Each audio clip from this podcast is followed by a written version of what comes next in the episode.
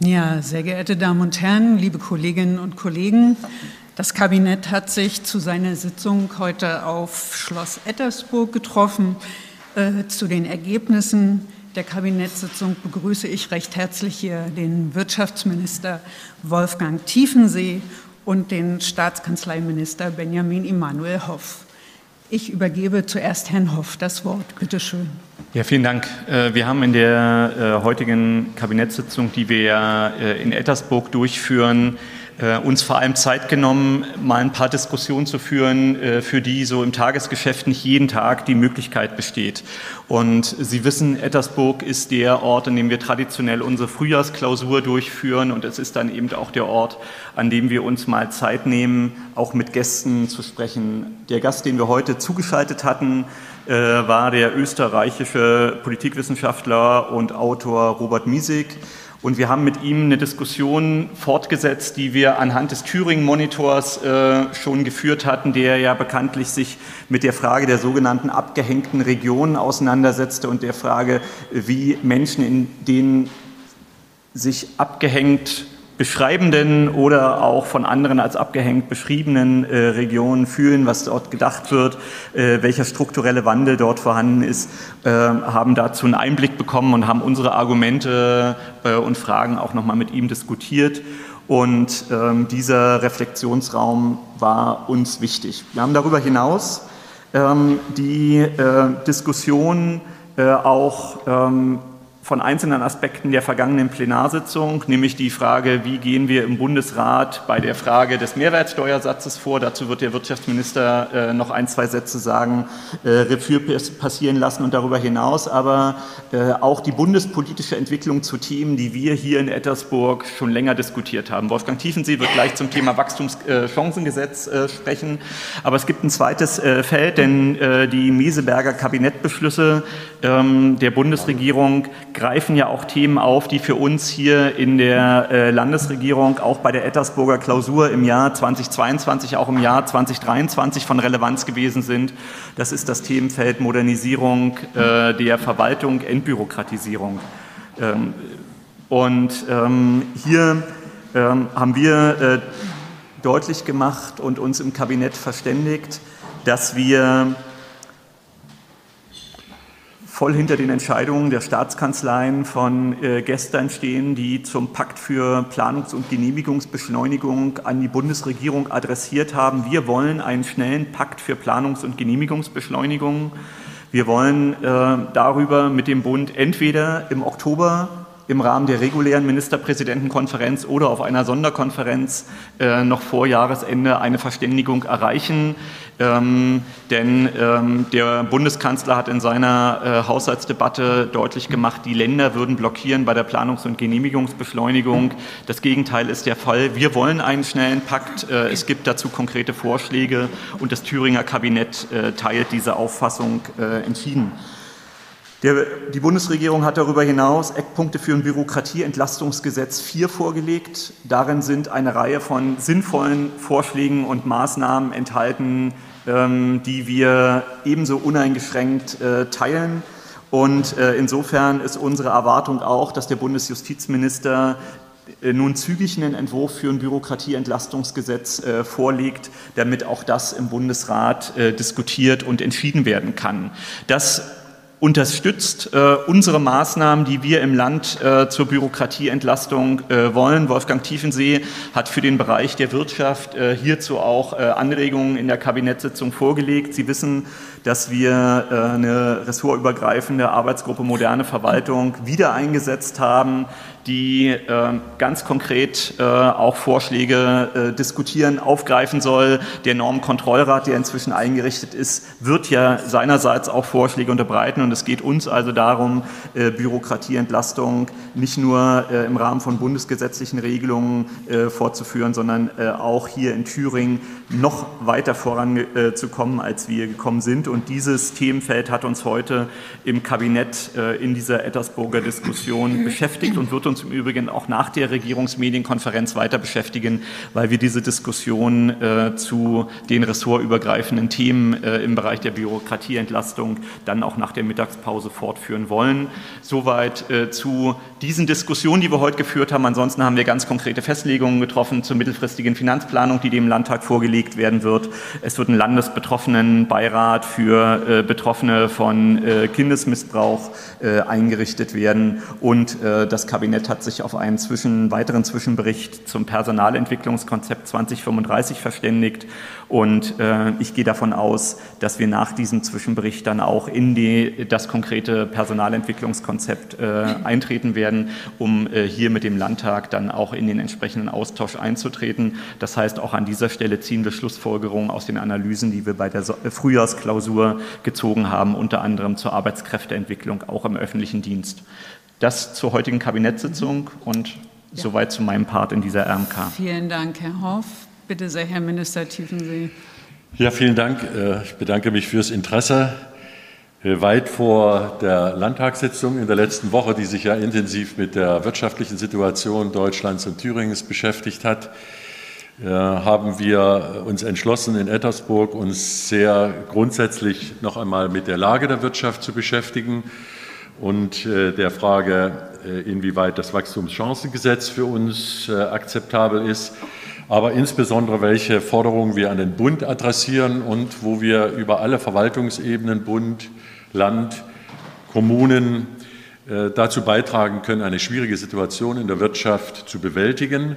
Ich hatte Gelegenheit, in einer ausführlichen Präsentation äh, die Lage der Thüringer Wirtschaft äh, deutlich zu machen. Ich will zusammenfassend sagen, es ist sehr herausfordernd, es ist eine Stresssituation, insbesondere äh, für die Baubranche, aber nicht nur für die. Aber ich halte absolut nichts davon, dass wir uns in eine Depression hineinreden, in eine Schwarzmalerei.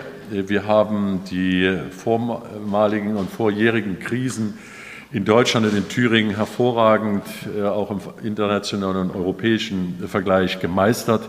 Deshalb bin ich zuversichtlich, dass wir mit einer gemeinsamen Kraftanstrengung auch diese Talsohle äh, durchschreiten. Ich will zunächst etwas, äh, wie angesprochen, zum Wachstumschancengesetz sagen. Wir nehmen zur Kenntnis, dass dieses Gesetz äh, vom, von der Bundesregierung vorgelegt worden ist. Wir kritisieren, dass die Länderebene ungenügend einbezogen worden ist und letztlich sehr spät erst erfahren hat, äh, welche äh, Punkte aufgenommen wurden und vor allen Dingen, wie die Kostenteilung ist. Und daraus resultiert auch eine Sicht auf dieses Wachstumschancengesetz aus zwei Perspektiven. Aus wirtschaftspolitischer Sicht äh, sind natürlich solche Dinge wie Abschreibungserleichterungen für gewerbliche Investitionen und im Wohnungsbau interessant und gut, Prämie für Klimaschutzinvestitionen Verbesserung bei der steuerlichen Forschungszulage, äh, bürokratische Vereinfachung, äh, Pauschalierung und dergleichen mehr. Das ist die eine Sicht. Die andere Sicht ist, äh, dass wir eine Kostenverteilung über die nächsten Jahre zwischen Bund, Ländern und Kommunen haben, die alles andere als befriedigend ist. Wenn man bedenkt, dass die sieben Milliarden zu 37 Prozent vom Bund, zu 35 Prozent von den Ländern und zu 27 Prozent von den Kommunen getragen werden sollen, dann bedeutet das für Thüringen, äh, dass wir im Jahr 2024 30 Millionen Mindereinnahmen haben, die Kommunen 8. In 25 sind es schon 88 Millionen, die Kommunen 33 und bei den Ländern fällt 26 112 äh, Millionen an bei dem Land Thüringen pardon, und bei den Kommunen 48. Sicherlich kann man zum Beispiel in Bezug auf die Abschreibung darüber diskutieren, ob das eine vorgezogene Einnahmeschwäche ist, die sich dann späterhin wieder ausgleicht. Aber wenn das Land insgesamt 230 Millionen äh, einzubringen hat äh, und die Kommunen 89 Millionen, dann, so plädiert einhellig die, das Kabinett, sollten wir vor der Einbringung in den Bundesrat und vor allen Dingen eine Befassung dann bis hin zum Dezember alle Möglichkeiten äh, nutzen, um äh, den Bund davon zu überzeugen, äh, diese Regelung zu verändern. Ich habe dann daraufhin äh, in äh, fünf Handlungsfeldern beschrieben, wo ich meine, dass Bund und Freistaat Thüringen, aber auch die anderen Verwaltungsebenen jetzt dringend gefordert sind, um äh, zuzulegen. In dem Text, der Ihnen übergeben worden ist, ist das auch skizziert und ich möchte, damit die Zeit nicht zu lange dauert, nur einige Punkte herausgreifen. Das Erste ist, wir brauchen bessere Rahmenbedingungen, die der Bund uns setzt und in zweiter Hinsicht zielgerichtete äh, Förderung. Wir brauchen zunächst Rahmenbedingungen, die es nicht notwendig machen, dass äh, zusätzliche Förderprogramme den äh, Unternehmen zur Verfügung gestellt werden, darunter zähle ich, dass wir die Senkung der Stromsteuer auf europäisches Niveau angehen sollten, die faire Berechnung von Netzentgelten. Ich bin der, im Beirat der Bundesnetzagentur mit dabei, dass wir versuchen, die Netzentgelte in Relation zum Ausbaustand erneuerbarer Energien äh, zu setzen. Damit würde Thüringen eine Entlastung, eine Bevorteilung gegenüber anderen Bundesländern erfahren und nicht wie jetzt Ostdeutschland zurückstehen. Wir brauchen eine Neuordnung des Strommarktes. Wir brauchen äh, Planungssicherheit und äh, darüber hinaus natürlich eine Fülle von zielgerichteten Förderprogrammen, die die Unternehmen dabei unterstützen, die Dekarbonisierung voranzutreiben. Das Zweite noch mal unterstreichen, wir brauchen eine Atempause, was neue Regulierungen anbetrifft. Wir müssen jetzt erst mal mit solidem Handwerk das, was auf den Weg gebracht worden ist, umsetzen und nicht schon wieder über neue Dinge nachdenken. Ich denke an die Diskussion auf europäischer Ebene, wenn es äh, um Energiestandards äh, von Wohnungen und Häusern geht. Der zweite Punkt ist, äh, der betrifft Thüringen, nämlich wir müssen die Dekarbonisierung in unserem Land vorantreiben, bei kleinen und großen Gewerbegebieten zügiger vorangehen. Wir unterstützen äh, Genossenschaftsbildung in Gemeinden, um das Ziel der Klimaneutralität zu erreichen. Pilotprojekte Hermsdorfer Kreuz, Erfurter Kreuz oder sollte ich an das Stahlwerk unter Wellenborn denken, sind gute Beispiele, die wir ins Schaufenster stellen wollen, um andere anzureizen, es gleich zu tun. Wir brauchen äh, natürlich einen zügigen Netzausbau, aber vor allen Dingen eben auch äh, die Verschlankung der Genehmigungsverfahren, wenn ich äh, Eigenstromerzeugung auf den Weg gebracht habe und ewig darauf warte, dass ich ans Netz angeschlossen werde, beziehungsweise äh, die äh, positiven äh, Netzentgelte für mich dann verbuchen kann. Wir brauchen, ähm, das haben wir in der IMAG, Dekarbonisierung auf der Tagesordnung, natürlich ein integriertes äh, Netz für Strom und Wärme, damit die Unternehmen äh, wissen, was in der Zukunft auf sie zukommt. Das dritte Feld ist die Sicherheit bei der Wirtschaftsförderung. Äh, ich habe nicht genug Zeit, Ihnen deutlich zu machen, welche Bewegungen es in Europa und im Bund gibt, mit zusätzlichen Programmen Wirtschaft zu unterstützen.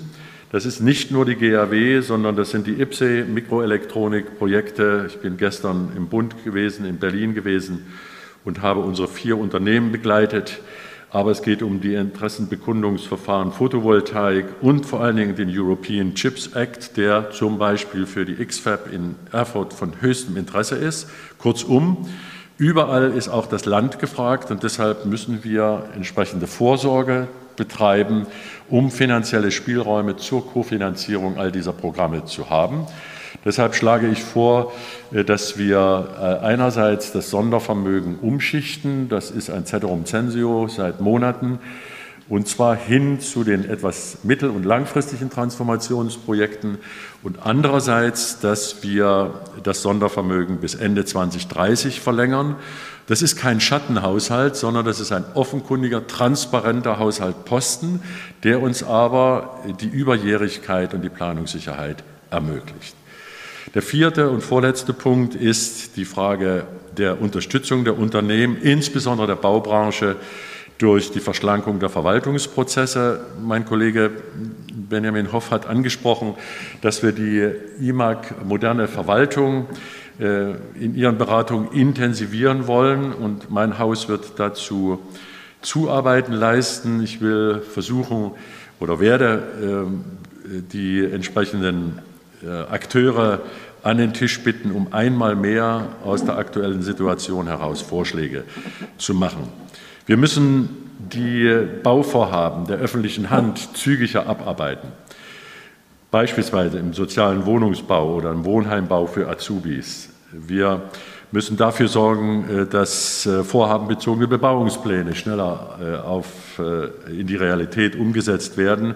Keine Aufgabe des Landes, sondern Aufgabe der Landkreise und und Städte. Ähm, hier ist überall Luft nach oben und wir müssen zulegen, um die Unternehmen, insbesondere die Baubranche, zu unterstützen.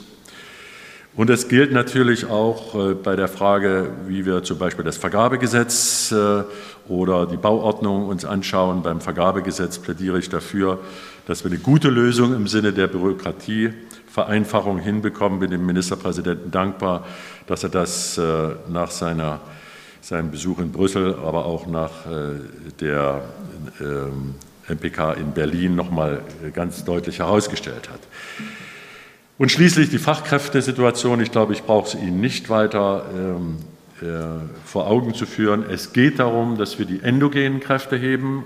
Gute Löhne, gute Arbeitsbedingungen, gute Löhne, gute Arbeitsbedingungen ist das Wichtigste, damit wir wettbewerbsfähig sind. Wir müssen uns an die Jugendlichen ohne Schulabschluss äh, wenden, äh, diesen, diese Quote deutlich verringern. Menschen mit Behinderung, ältere Arbeitnehmerinnen, Arbeitnehmer Ausländer, die bereits hier sind, in den, Fach, äh, in den Arbeitsmarkt integrieren, damit wir Fach- und Arbeitskräfte gewinnen. Und wir müssen Menschen aus dem Ausland für Thüringen interessieren.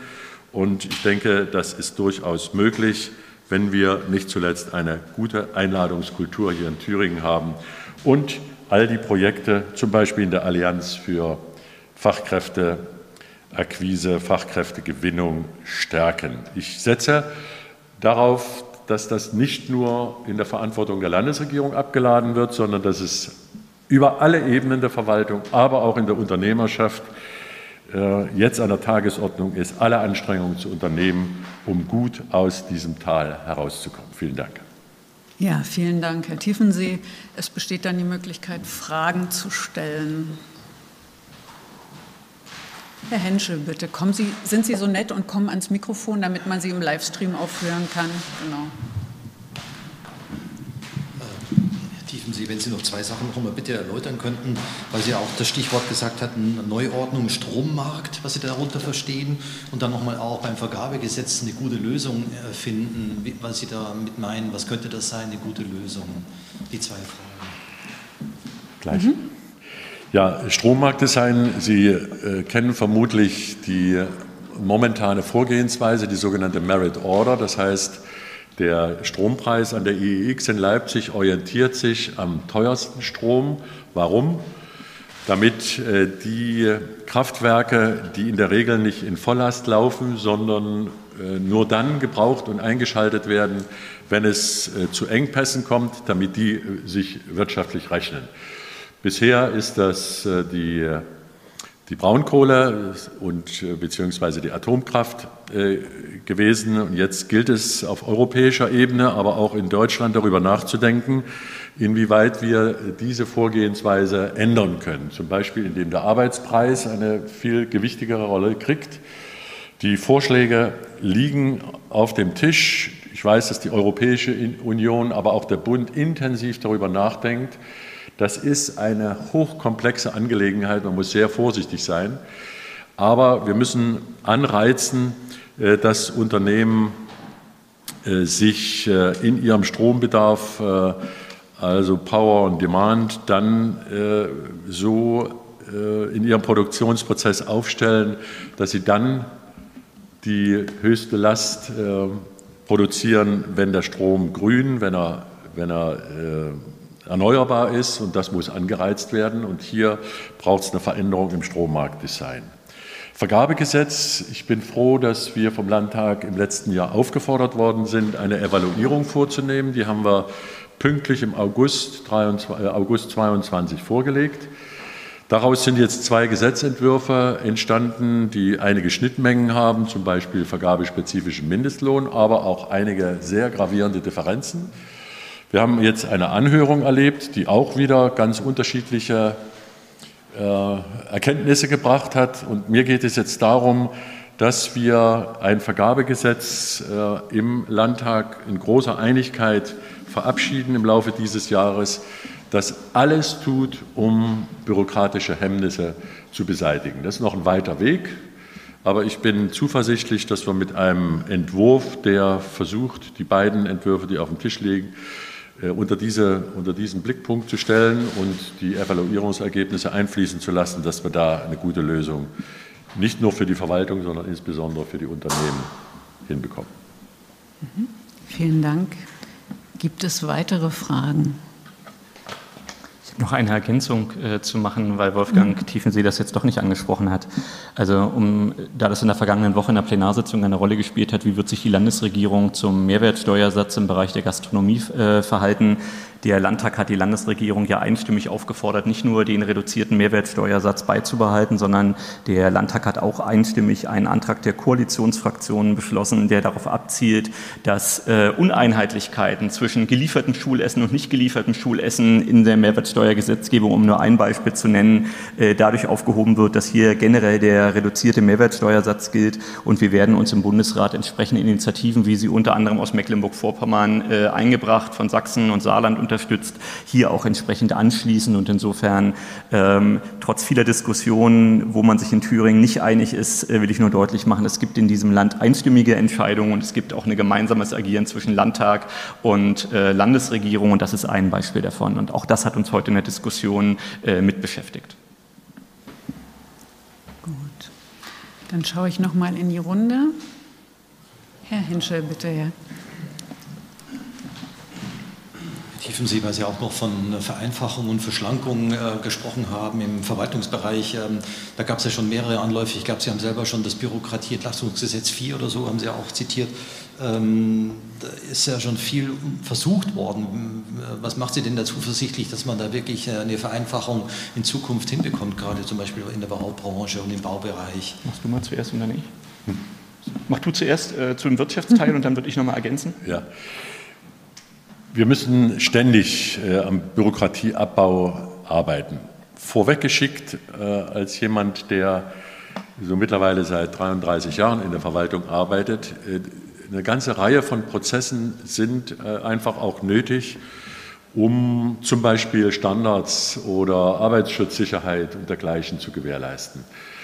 Äh, das ist unbenommen. Also wer, wer ständig danach schreit, äh, wir sollten noch möglichst alles frei laufen lassen, der, der äh, beachtet nicht, dass die Bürgerinnen und Bürger sich darauf verlassen können muss, dass in Bezug auf Gesundheit, Arbeitsschutz und dergleichen mehr die Regularien eingehalten werden. Aber ich habe ein gutes Beispiel, in dem die IHK Südthüringen im Laufe der letzten drei Monate mit meiner, Thüringen, mit meiner in Anführungszeichen Thüringer Aufbaubank einen intensiven Diskussionsprozess darüber geführt hat, an welcher Stelle sind denn, sind denn Verfahren zu vereinfachen? Wo ist in der Antragstellung etwas ungenau oder, oder äh, unpräzise äh, formuliert, um dann zu Ergebnissen zu kommen, diesen Prozess zu verschlanken? Wir haben äh, uns intensiv beim Dekarbonisierungsbonus, beim Digitalbonus mit äh, den Betroffenen äh, zusammengesetzt, um zu erfahren, was, was können wir dort noch einfacher machen. Mittlerweile sind es, glaube ich, nur noch vier Seiten, die man, die man ausfüllen muss und die den Regularien des Landesrechnungshofes entsprechen. Und so kann das weitergehen und weitergehen. Wenn ich, ich, ich schaue mal auf die Landkreise, wenn, was weiß ich, eine, eine Fläche genutzt werden könnte, um ein Feriendorf zu errichten. Aber im Landkreis wird gesagt, wir machen keinen vorhabenbezogenen Bebauungsplan, sondern wir warten erst mal auf den Bebauungsplan. Dann, dann ist das nicht gut. Da kann man zumindest jetzt mal in dieser schwierigen Situation die Bremsen lösen und sich im Ermessen an die warme Ecke stellen und gegebenenfalls da vorankommen. Oder wenn der Architekt XY einmal ein Haus genehmigt bekommen hat, dass er in Serie baut, dann muss ich nicht in jedem Landkreis nochmal wieder von vorn anfangen. Und all diese Verfahren äh, nochmal auf den Prüfstand zu stellen, im besonderen Hinblick auf die schwierige Situation jetzt. Das wäre meine Bitte. Und da ich grundsätzlich optimistisch bin, bin ich mir sicher, dass wir da etwas finden, was wir besser machen können. Ich will äh, ergänzen, weil wir, äh, ich hatte das Bürokratieentlastungsgesetz 4, äh, die Eckpunkte angesprochen, dass wir uns als Kabinett ähm, da positiv darauf beziehen und ähm, auch erwarten, dass die Bundesregierung hier schnell handelt. Ich will ein Beispiel aus, diesen, äh, aus den Eckpunkten des Bundes nennen, weil es die Diskussion aufgreift, die wir im, äh, hier in Thüringen gleicherweise führen. Äh, Sie können Handyvertrag per SMS anpassen müssen aber für viel zu viele Vorgänge der öffentlichen Verwaltung immer noch eine handschriftliche Unterschrift leisten äh, und die persönlich beibringen. Äh, das ist ein Widerspruch. Ähm, deshalb haben wir hier in Thüringen äh, bereits begonnen, durch die Verwaltung uns anzuschauen, an welchen Stellen können wir eigentlich das sogenannte Schriftformerfordernis durch ein Textformerfordernis ersetzen. Der Bund will das jetzt bundesweit ähm, festlegen, äh, dass es ersetzt werden kann im bürgerlichen Gesetzbuch. Das heißt aber trotzdem, dass wir das gesamte Landesrecht durchflöhen müssen und äh, klären müssen, wo sind eigentlich in Verordnungen, Verwaltungsvorschriften oder auch Gesetzen diese Schriftformerfordernisse festgelegt und, wie, äh, und dann müssen all diese Regelungen angepasst werden, indem man das Schriftformerfordernis durch das Textformerfordernis ersetzt. Auf dem Weg können wir aber gleich prüfen, an welchen Stellen können wir hier möglicherweise noch zu einer anderen Entlastung kommen. Das ist ein so ein Beispiel, warum ich ganz optimistisch bin, dass wir hier vorankommen können, weil der Einsatz gesunden Menschenverstand schon deshalb wichtig ist, weil wir, äh, und auch das hat uns in der Frühjahrsklausur beschäftigt, Wolfgang hat das angesprochen, im Zusammenhang mit äh, der, äh, dem Arbeits- und Fachkräftepotenzial, wir werden in den nächsten zehn Jahren 59.000 Beschäftigte im öffentlichen Dienst in Thüringen, Landesebene und Bundes- und kommunale Ebene in den Ruhestand verabschieden. Wir werden, wenn wir gut sind, zwei Drittel dieser Stellen wieder nachbesetzen können. Und das heißt, wir müssen unsere Verfahren anpassen. Wo nehmen wir uns eigentlich zu viel Zeit und machen zu viel Aufwand bei der Umsetzung von Verfahren. Das sind gar nicht immer, dass Regelungen abgeschafft werden müssen, sondern die Prozesse können vereinfacht werden. Und das ist etwas, das wird uns alle beschäftigen. Der Landtag äh, und die Landesregierung haben sich unter diesem Gesichtspunkt auf eine Aufgabenkritik verständigt. Es wurde äh, dazu bereits äh, eine Untersuchung in Auftrag gegeben. Die Ergebnisse werden vorgelegt werden. Und insofern ist dieser Dauerprozess von Entbürokratisierung, der sich in Wellen vollzieht, ähm, sind wir gerade in einer Situation einer ansteigenden Welle von äh, Aktivitäten. Und das macht mich ganz optimistisch, dass wir hier in Thüringen äh, künftig noch schlankere, einfachere Verfahren haben. Aber es setzt einen wesentlichen Punkt voraus. Das ist tatsächlich ganz wichtig, dass man Entscheidungen treffen will. Und das größte Ärgernis für Bürgerinnen und Bürger sind Situationen, in denen Verwaltungen keine Entscheidungen treffen. Nicht, dass die falschen Entscheidungen getroffen werden, sondern dass gar keine Entscheidungen getroffen werden, weil man die Verantwortung nicht wahrnehmen will. Und das ist etwas, das hat gar nichts mit Entbürokratisierung zu tun, sondern das hat was damit zu tun, was Wolfgang Tiefensee eben Wachstumschancen wahrnehmen nennt, indem man tatsächlich die Entscheidung trifft. Er hat das am Beispiel von äh, vorhabenbezogenen Bebauungsplänen mal exemplifiziert. Benny reizt mich jetzt dann noch ein Beispiel oben drauf zu legen. Äh, Mobilfunkmaster. Äh, da geht es äh, lustig um die Definition, wenn ein Mast äh, zehn Meter hoch ist, darf ich den ohne Genehmigung noch fünf Meter höher machen. Und es gibt den sogenannten, die sogenannte fiktive Genehmigung. Und wir haben das an, dieser, an diesem Punkt äh, eingebaut. Das heißt, äh, das Unternehmen kann nach einer Frist von drei Monaten beginnen, weil es die fiktive Genehmigung hat, ich will nicht verhehlen, dass es äh, ein Risiko eingeht, denn es kann durchaus der unwahrscheinliche Fall eintreten, dass die Genehmigung versagt wird. Aber das kann man vorher abschätzen und dann kann äh, das Bauvorhaben innerhalb von drei Monaten oder nach drei Monaten gestartet werden. Also dieser, diese fiktive Genehmigung ist ein ganz wichtiger Punkt, zum Beispiel auch in anderen Bereichen äh, schneller zum Zuge zu kommen. Gut. Dann blicke ich ein letztes Mal in die Runde, sehe keine weiteren Fragen, bedanke mich sehr herzlich bei Minister Hoff, bei Minister Tiefensee und auch bei Ihnen im Livestream und allen, die hier sind. Äh, haben Sie morgen einen schönen Feiertag, den gibt es nämlich in Thüringen.